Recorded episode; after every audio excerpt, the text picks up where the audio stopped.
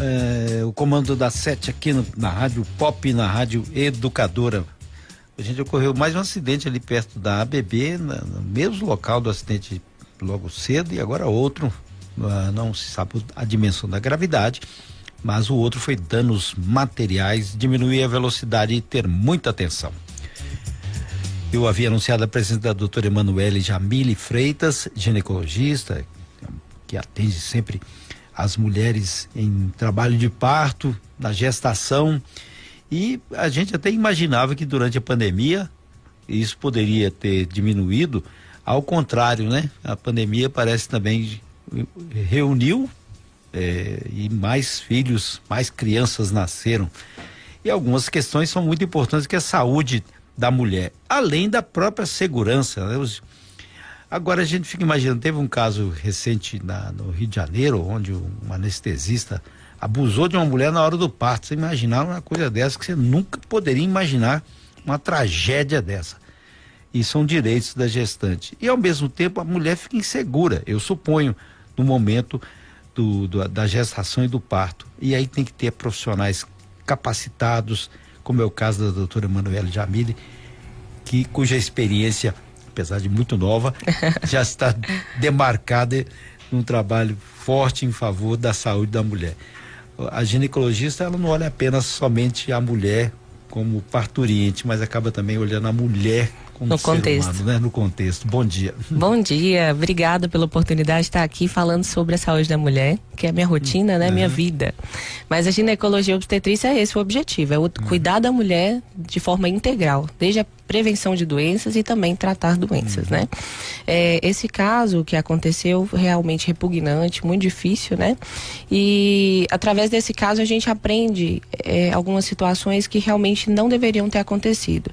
É direito da gestante que esteja a todo momento com o acompanhante e aquele momento ali daquela tragédia que aconteceu, uhum. a gente não entende o porquê, porque a nossa realidade aqui de Montes Claros, nossas três maternidades, eu falo por conhecimento de causa, trabalhei nas três maternidades, é, trabalho, né? É, realmente não existe parto sem acompanhante. Então, com certeza, isso inibiria uhum. uma tragédia como aquela acontecida no Rio. E além do, do próprio sofrimento da parturiente, tem todo um processo de transformação psicológica e a pessoa vai para dar a vida e recebe como troco algo terrível, né? Sim, com certeza. E foi, né? Vai ser com certeza punido. Possivelmente uhum. esse médico vai deixar de ser médico, né? Claro. E, e, e, realmente não é merecido o título. Mas é, aqui na nossa região, que é o que eu posso falar com uhum. conhecimento de causa, realmente as maternidades sempre têm acompanhantes uhum. e isso uhum. previne qualquer tipo de violência, né? O, a, maternidade é uma transformação, né? É, você é. chega ali, mulher, e se transforma mãe. mãe. Eu recentemente, né, há 50 você... e poucos dias, eu sou uma puérpera. É. Meu filho Celso Manuel nasceu, vai fazer dois meses amanhã. Então, realmente, eu vivi isso na pele muito recentemente. E aquilo que você sempre já estava fazendo, que é o, são os partos, acompanhamento da, da gestante, você viveu. Com certeza.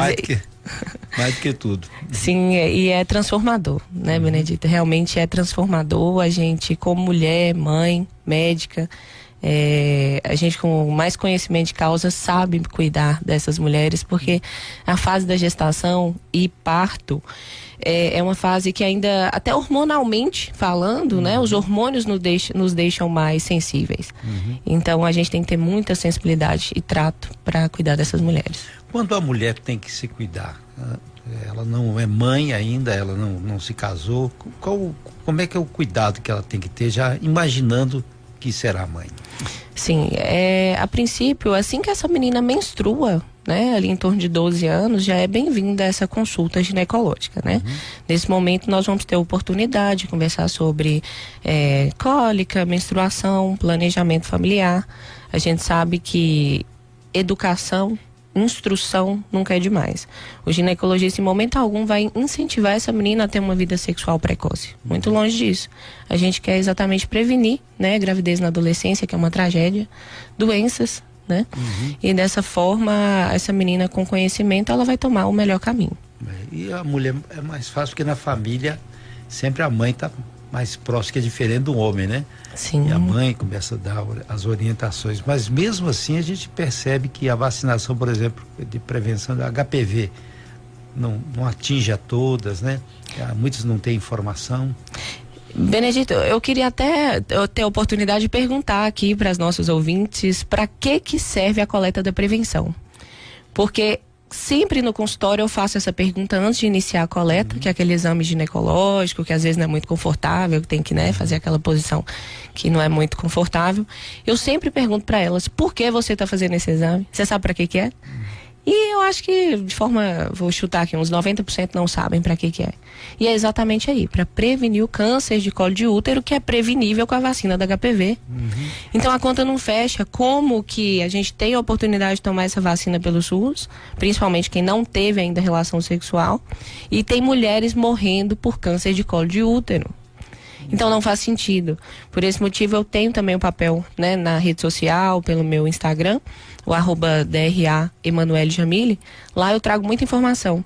E a, através desse trabalho social que a gente faz, eu preciso informar. Façam a vacina nas suas adolescentes, também nos meninos, né? A gente tem na uhum. rede pública, para dessa forma a gente evite o câncer de colo de útero. É. Né? Então, e uma doença que está prevalente ainda, né? Prevalente, é muito comum, a terceira causa de morte de entre cânceres entre mulheres, né? É. Então é muita pessoa, muita mulher morrendo por isso. É, e não é por, porque se tem uma informação, é, ela tem que ser transformada em conhecimento. Sim. Porque informação e conhecimento é outra, né? Sim. E a gente observa a volta de casos de doenças sexualmente transmissíveis, a sífilis aqui em Montes Claros está uma incidência gigantesca. E na maternidade a gente vê isso, né? Uhum. Sempre que uma gestante chega para ganhar o seu bebê, a gente pede o teste rápido de sífilis e de HIV como rotina, porque são doenças que a gente deve tratar de imediato, inclusive HIV a mulher não pode nem amamentar.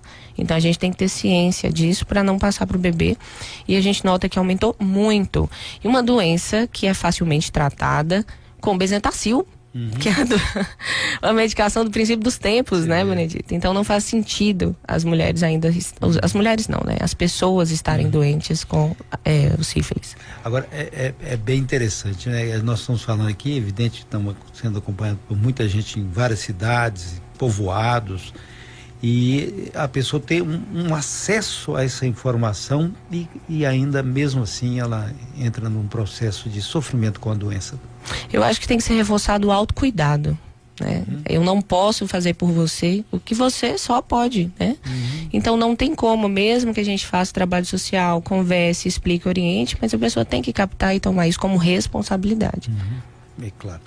Aqui o, o casal Arthur e Maria, eles são pais também de primeira viagem e estão vivendo a expectativa aí do, do nascimento lá da, da, da, menininha deles lá.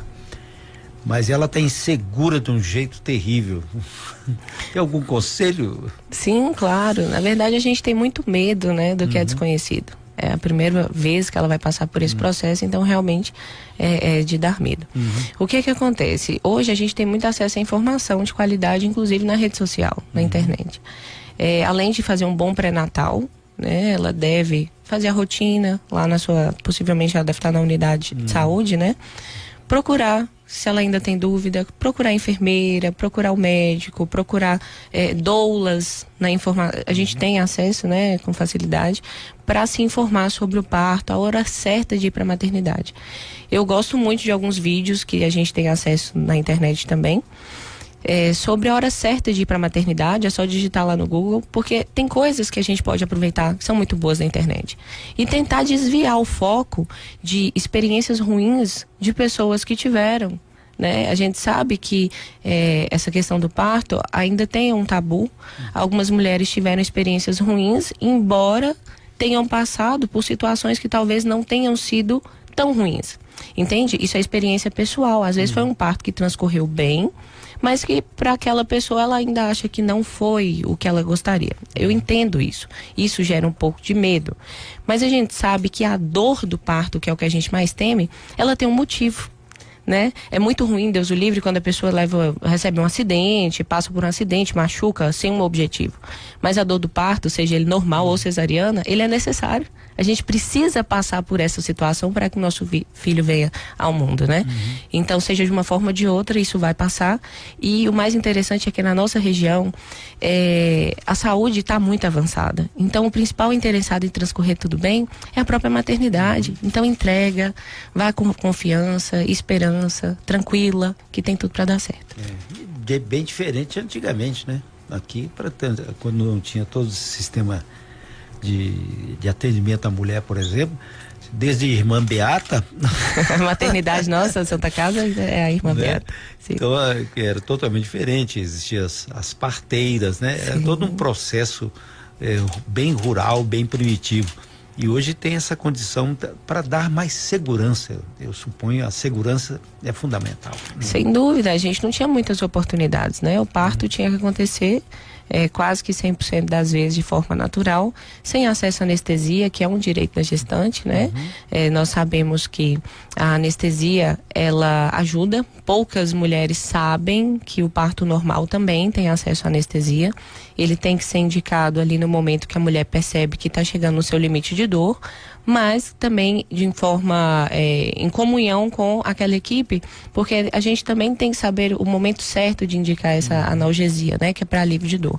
Isso poucas mulheres sabem. Elas acham que o parto normal tem que transcorrer de forma 100% né, uhum. natural. Como tem mulheres que nos procuram e preferem que seja de forma natural, a gente respeita. A anestesia vai ser como um processo facultativo mesmo. Okay. A Cássia, na hora do parto, a mulher fica insegura? Você percebe Sem dúvida, né? Sim, eu te falo por conhecimento de causa, passei recentemente por, uhum. por, esse processo. E a gente, sim, a gente fica com a adrenalina alta, né? A gente chega mulher e torna-se mãe ali. Você deixa de ser filha, né? Uhum. E torna-se mãe. É. Então, realmente, a gente é uma vai transformação. É. Aliás, a mulher nasce em transformação, né? Sim, a mulher nasce em transformação. a Patrícia, é, quais os cuidados que a doutora Emanuele Jamile daria para uh, os cuidados com a gravidez? Pergunta a Patrícia.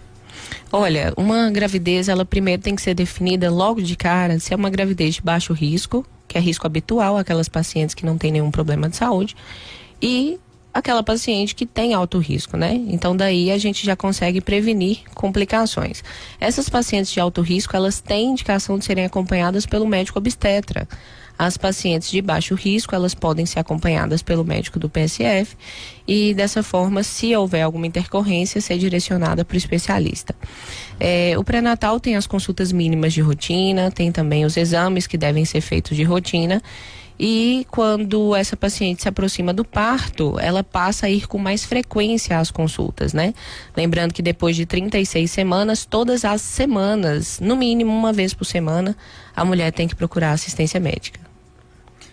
É, Marilza Leite, 55 anos, está entrando na menopausa, segundo ela se ela precisa ser acompanhada por um ginecologista. Sem dúvida. A menopausa, eu costumo dizer que não é doença, mas chega perto. É pesado, é pesado. A mulher de 50 anos, em torno disso, há 100 anos atrás, ela era tida como vovozinha, né, uhum. Benedita? Era aquela mulher, assim, sem muita Sim. perspectiva de vida, que vivia ali pelos netos, sem muita expectativa. Uhum. E hoje não, a mulher de 50 anos, ela tá com tudo. Eu falo por minha mãe, 54 anos, ela tá maravilhosa, eu quero que ela viva mais 100. Uhum. E dessa forma a gente tem os tratamentos para menopausa daquelas pacientes que querem, né? Uhum. Muito tabu sobre a reposição hormonal, é fato, né? Hoje uhum. a gente tem vários recursos, medicações, implantes, mas a gente sabe que bem indicado é, dá um resultado muito satisfatório, tá? Uhum. Alguns estudos um pouco mais antigos mostravam algumas complicações, como câncer de mama, mas a gente sabe que eram feitas doses muito altas. Hoje, com medicações bioidênticas, com quantidade adequada, essas mulheres têm uma qualidade de vida muito melhor. Aqui estou falando aqui também a Sandra sobre a questão da menopausa que ela está chegando e ela afirmou que tem medo de hormônio. Tem... Não precisa. A vida nossa são hormônios, né, Benedito? Uhum. O amor, ele vem através do hormônio, a ocitocina uhum. que a gente precisa ali na hora do parto é hormônio, a tireoide nossa produz hormônio, que é a glândula mestra, assim como várias, a nossa mama é uma uhum. glândula também. e assim vários nossos é, pontos do nosso corpo são produzidos hormônios. O que é que a gente precisa? Quando essa paciente está em falta, dá o mínimo necessário para ela ficar bem. Uhum. Então, sim, ela pode usar hormônios, desde que o restante esteja tudo ok. Isso aí o ginecologista vai avaliar. Está reclamando do calor aqui. Ah, terrível. Que nem chegou o calor em Montes Claros, né? É. Mas não tem relação. O calor da menopausa é diferente mesmo. São fogachos rápidos, geralmente madrugada, que uhum. causam muito desconforto. E aqui está perguntando, não colocou o nome, sobre o uso de DIL, de cobre, se é eficaz, se pode usar por muito tempo. Ótimo, adoro esse tema, né? Uhum. É, ontem mesmo postei um vídeo lá no meu Insta a respeito disso, porque DIU é, é um tabu ainda. Muitas mulheres falam, ah, mas eu vi uma pessoa que ganhou o bebê e o bebê tava lá segurando o DIU, né, pela mãozinha, como se fosse um troféu. Gente, eu queria que vocês soubessem que aquela foto é montada, tá? Você pode pegar um bebê e colocar um DIU na mão dele e tirar uma foto. Não é assim que as coisas acontecem. Deus o livre, essa mulher engravide com o DIU, primeiro a gente vai tentar remover esse DIU, tá? E caso não seja possível, que ele esteja numa posição que não seja removível, essa mulher vai transcorrer a gravidez e 99% das vezes esse DIU vai ficar na placenta. Então não vai ter acesso direto com o bebê tá? Uhum. E sobre o DIU. O DIU é extremamente seguro, é 99,9% de segurança. Lembrando que as pessoas, às vezes, algumas mulheres falam, ah, mas eu fulano de tal engravidou com o DIU. Ok? Várias mulheres engravidam também usando pílula, engravidam usando preservativo errado, engravidam sem usar nada, às vezes com coito interrompido, enfim. Então, assim, o DIU é também uma opção. A única opção 100% segura é a abstinência sexual. Então a gente tem que ser é. francas, não ter relação. É, né? No momento que a gente tem relação, a gente sabe que a gente corre riscos e aí nós vamos minimizar esses riscos. Hoje, o que há de mais seguro é o implante, aquele implante que a gente coloca debaixo do braço, na, na uhum. gordurinha do braço, né? É, poucas pessoas conhecem ainda, o implante ele dura aí três anos.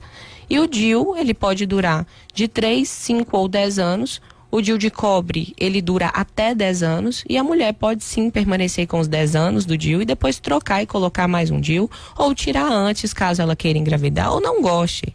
Mas uhum. a gente tem vários recursos aí a respeito de DIU, sim, e hoje tem DIUs menores para mulheres que ainda não são mães, tá? Ainda tem muito tabu. Ah, eu ainda não sou mãe, eu posso colocar DIU? Pode.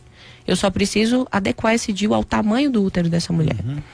E aí a gente define de acordo com cada queixa mesmo da mulher. Uhum. E a implantação do DIU? Tá perguntando aqui, é, é complicada? Tá? Não, a gente coloca em consultório, Benedito. É uma coisa tão rápida. É, é, só precisa organizar. Tem que fazer um teste de gravidez, um ultrassom prévio para a uhum. gente avaliar. N não é sempre que precisa do ultrassom, tá? Mas, enfim, algumas vezes a gente pede. E uma prevenção. A prevenção que é feita anual para ver se essa mulher não tem nenhum problema no colo útero. Uhum. É muito tranquilo. Queria saber se o uso de muitos anos de anticoncepcional pode dificultar quando a mulher quiser engravidar. Não, uhum. isso é mito, tá? Uhum. É, anticoncepcional é igual comida. O dia que você come, você está saciado. O anticoncepcional, o dia que você toma, você está protegida. Hum, aqui tem outra pergunta aqui, é, falando a respeito de.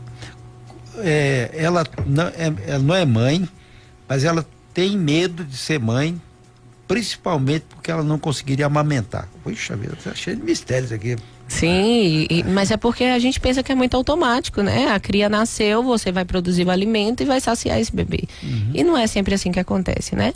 Mas não acho que seja um impedimento. Eu não sei os traumas dessa uhum. ouvinte, né? Uhum. Mas não acho que seja um impedimento para ser mãe. É, na pior das hipóteses, a gente sabe que as fórmulas hoje elas são muito bem desenvolvidas e algumas vezes são uhum. necessárias consultoras de amamentação que nos ajudam muito, né? E também, se na pior das hipóteses essa mulher não teve nenhum outro, nenhuma outra solução para os problemas, tem as fórmulas. Então não é esse o motivo para deixar de ser mãe. É, isso é uma batalha. Porque o de, tem primeiro ter a definição de, de, de, desejar, né? Eu quero ser mãe, né? Sim. Eu quero ser pai. E é transformador. Então, uhum. essa pessoa tem que estar tá muito decidida mesmo. Eu acho que não tem um momento ideal. Eu costumo dizer que as uhum. pessoas às vezes organizam demais uhum. e romantizam muito esse momento. Eu acho que realmente não existe. Mas tem que estar tá o mínimo organizado para que não seja um problema esse bebê, né? Que ele seja uma solução, que ele seja uma alegria. E se espelham demais no mundo moderno hoje, em que as mulheres deixam para ter o filho mais tarde, Sim. querem ter. E aí pode gerar um problema, porque deve ter uma idade que ajudaria aí, né? Sem dúvida. O ideal da mulher engravidar é entre 25, 20 e 35 anos, né? Nem antes de 20, nem depois dos 35. É claro que várias pessoas vão conhecer, ah, fulana de tal engravidou com 38 e deu tudo certo. Ok, mas a gente sabe que poderia não dar tão certo. A gente aumenta o índice de abortamentos depois de 35 anos, né, de perdas uhum. espontâneas. A gente aumenta o risco de pressão alta, diabetes e complicações da gravidez. Então, o ideal é que seja até 35. Só que a Ivete Sangalo, por exemplo, vai lá engravida aos 40 e tantos anos e aí todo é, mundo quer. Tem, tem sempre essa notícia que, que aparece. Né? Só que a gente sabe que nem sempre é de uma forma natural, né? Uhum. Possivelmente ali deve ter tido algum processo artificial. Uhum. Agora, uma coisa que chama a atenção, pelo que eu estou vendo aqui é, é, das mensagens que chegam, e o pessoal descobre o telefone celular da gente e vem que vem mesmo. Né? ah, é, perguntando assim, é, a questão da, da dor na, na, na, hora do parto. Na gravidez e o próprio hospital não é, para fazer o ultrassom, o que está acontecendo, porque a bolsa rompeu, se o caso da, da, da dor apertar, o que, que acontece. Tem todo um, um ritual que a pessoa está escrevendo aqui. Por quê? Bom, a gente, a gente primeiro tem que definir a hora certa de internar essa paciente, né? A bolsa romper não é o problema. Uhum. A gente sabe que algumas mulheres rompem bolsa ali do sétimo mês, por exemplo, e a gente vai fazer de tudo para segurar esse bebê dentro da barriga, né? Ali não é só um bebê de um quilo e meio, por exemplo, é um bebê que ainda não tem um pulmão amadurecido, que não tem suas defesas bem estabelecidas. Então, essa questão da bolsa romper depende da situação, tá? Essa questão da dor também vamos avaliar. Será que é uma dor que é só é, é, é o trabalho de parto já ou é só aquele cansaço que uhum. nos é normal ali do final da gravidez? Então precisa mesmo avaliar cada caso. É.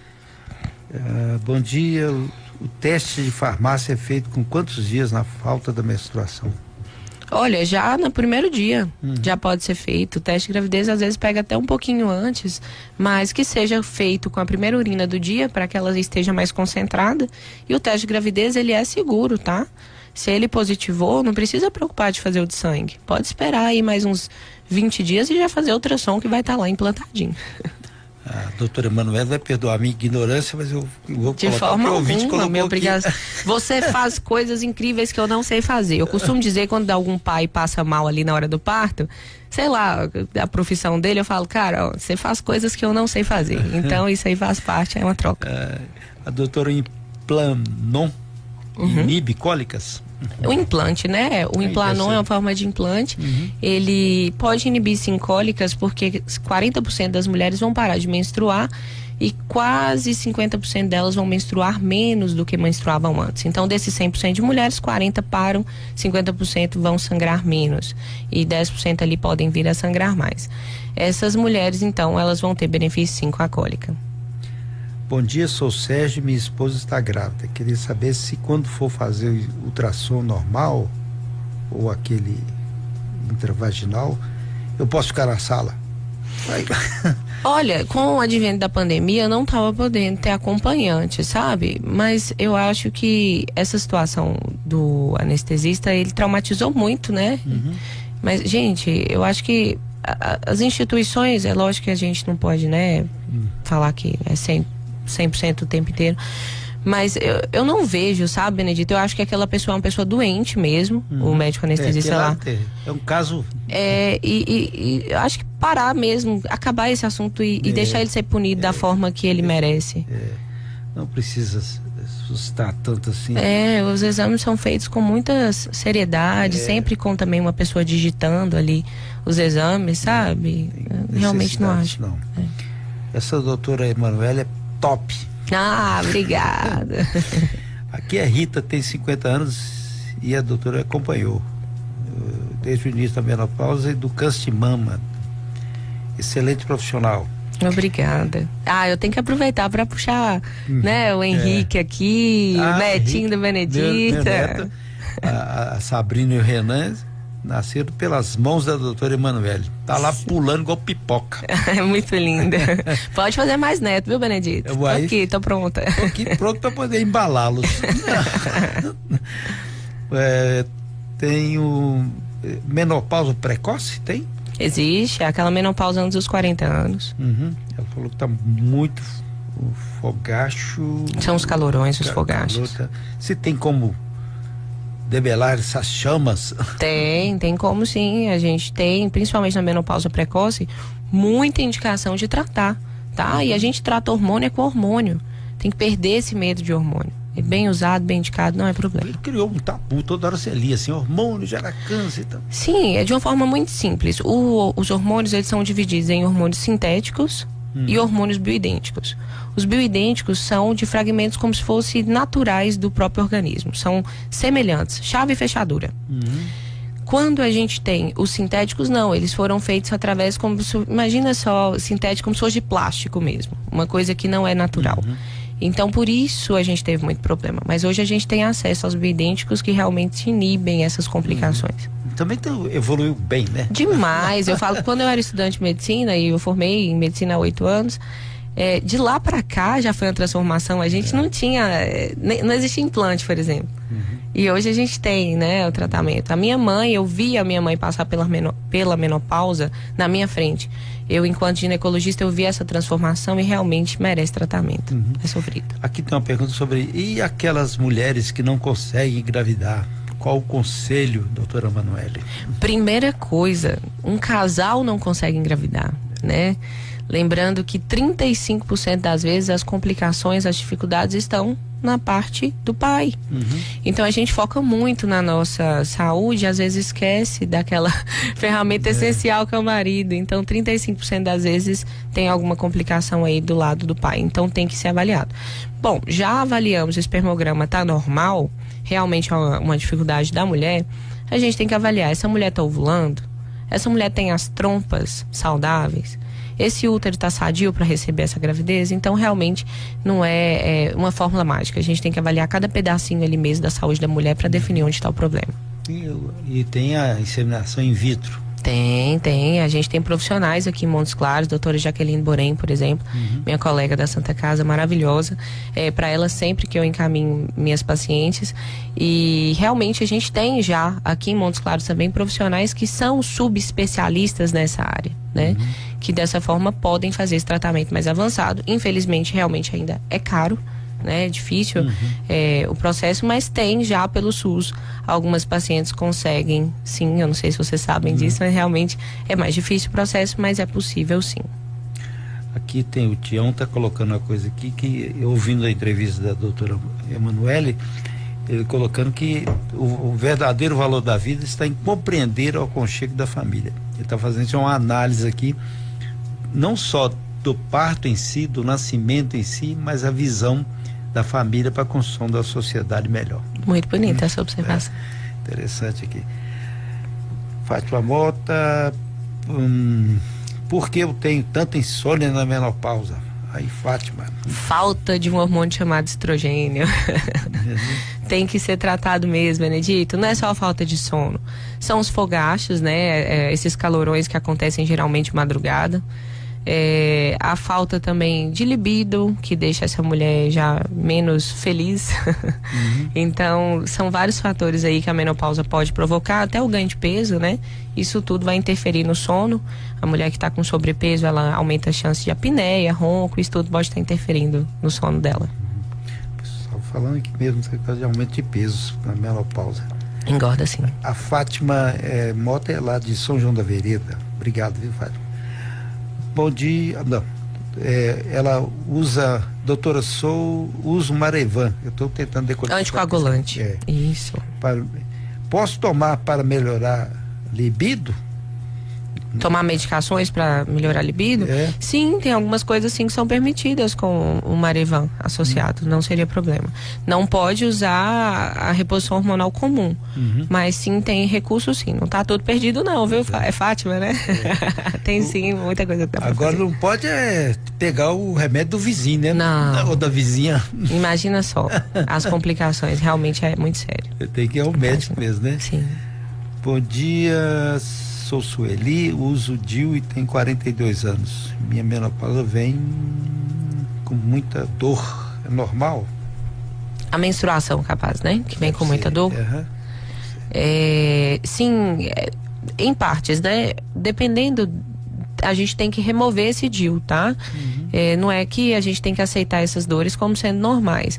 Mas se for uma cólica, que essa mulher consiga transcorrer o dia dela de forma normal, que ela consiga trabalhar, que ela tomando um analgésico simples resolva, não tem necessidade de tirar esse DIL. Mas se ela nota que é uma dor progressiva, que ela chega a ficar acamada, realmente não faz sentido permanecer com esse DIL. Talvez trocar o tipo de DIL, né? Ela deve estar usando um DIL de cobre, simples.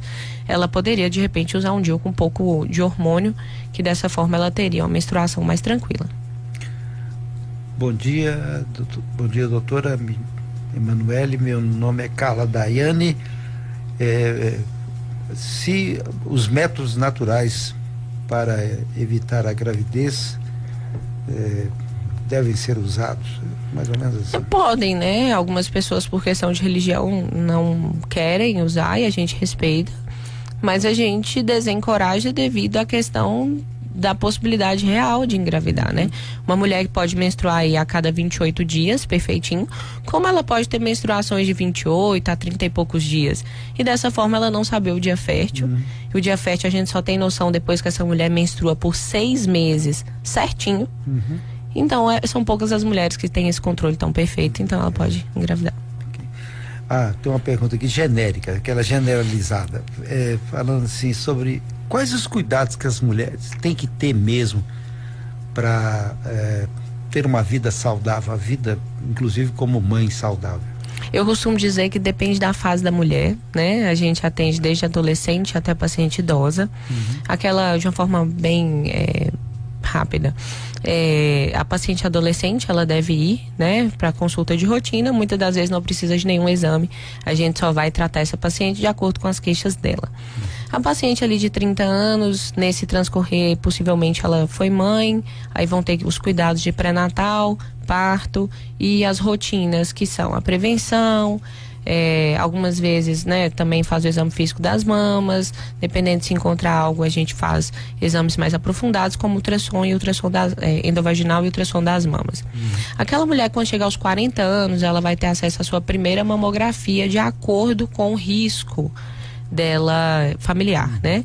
E depois dos 50 anos, ela necessariamente tem que fazer a mamografia todos os anos. O preventivo, que é aquele assunto que nós falamos lá no início, o ideal é que seja feito todos os anos, ou se essa mulher fizer por dois anos seguidos essa prevenção der normal, ela pode falhar então o terceiro ano, mas isso aí é uma rotina do PSF, do ginecologista, que vai, né, dar alta ou não essa mulher. Depois dos 50 anos, ela passa então a ser avaliada com mais frequência. A mamografia passa a ser mandatória todos os anos e ela vai ter também indicação de fazer ultrassons endovaginais com mais frequência tá? E aí vai depender se ela vai fazer reposição hormonal ou não. E a rotina mesmo da mulher depois de 60 anos vai depender, né, como que tá o estado de saúde dessa mulher. Tranquilo. Agora eu tenho uma questão, se a doutora Emanuele Jamil tornou-se mamãe, né? E sempre estava ali para acolher os bebês de outras mamães. Sim. o que passou na cabeça? Tem a hashtag bebê da Manu. Que realmente assim, eu até arrepio quando eu vejo assim que agora eu tenho o bebê da Manu oficial, né, o meu. É, por muito tempo eu, eu admirava aquelas mulheres assim que se transformavam mães. Isso aí para mim era para você ter noção, quando eu escolhi ser ginecologista, eu trabalhava em Buritizeiro, uhum. lá pertinho de Pirapora. E lá eu conheci o pai, inclusive, Celso Manuel. e lá em Buritizeiro, eu ia fazer consulta de rotina e eu percebia que o dia que tinha pré-natal, que eu era médica do postinho, é, o dia que tinha pré-natal era diferente, sabe? Meu coração batia diferente. E na hora que eu escutava o batimento dos bebês, eu, poxa, é isso aqui que eu gosto. Eu não sabia ainda o que, que eu queria especializar, né? Medicina são seis anos de medicina, mais três anos de residência. E aí eu prestei residência e durante a residência também eu vi ali a transformação das mulheres. E agora que eu me tornei mãe, eu falo, meu Deus, se eu achava que era importante ter uma atenção muito especial para essas mulheres, agora eu tenho certeza. Uhum. Então é o amor dobrou. Isso é bom demais. É. Quando é assim, a compreensão amplia-se é naturalmente, diferente. né? É diferente. É, bom demais. E aí o contato da doutora é, é 99848 9050? Isso, do consultório. Do consultório. É, é 9, não, 99 Não, deixa eu falar direitinho, viu? 998489050. Mas está lá no Instagram, arroba doutora Emanuele Jamile. Perfeito. Ok? Para fazer o contato lá e acompanhar. Sempre existe uma boa orientação, um bom caminho para que a transformação que a própria doutora viveu, praticando e agora convivendo e vivendo, é, isso ensina muito para a gente assim, porque no mundo entre o útero e o túmulo existe a vida. E a vida é para ser preservada e bem cuidada, principalmente para as mulheres. Obrigado, doutora Emanuele. Eu que agradeço a oportunidade, sempre à disposição. Obrigado mesmo. Esse é o programa Comando da Sete. Top 90.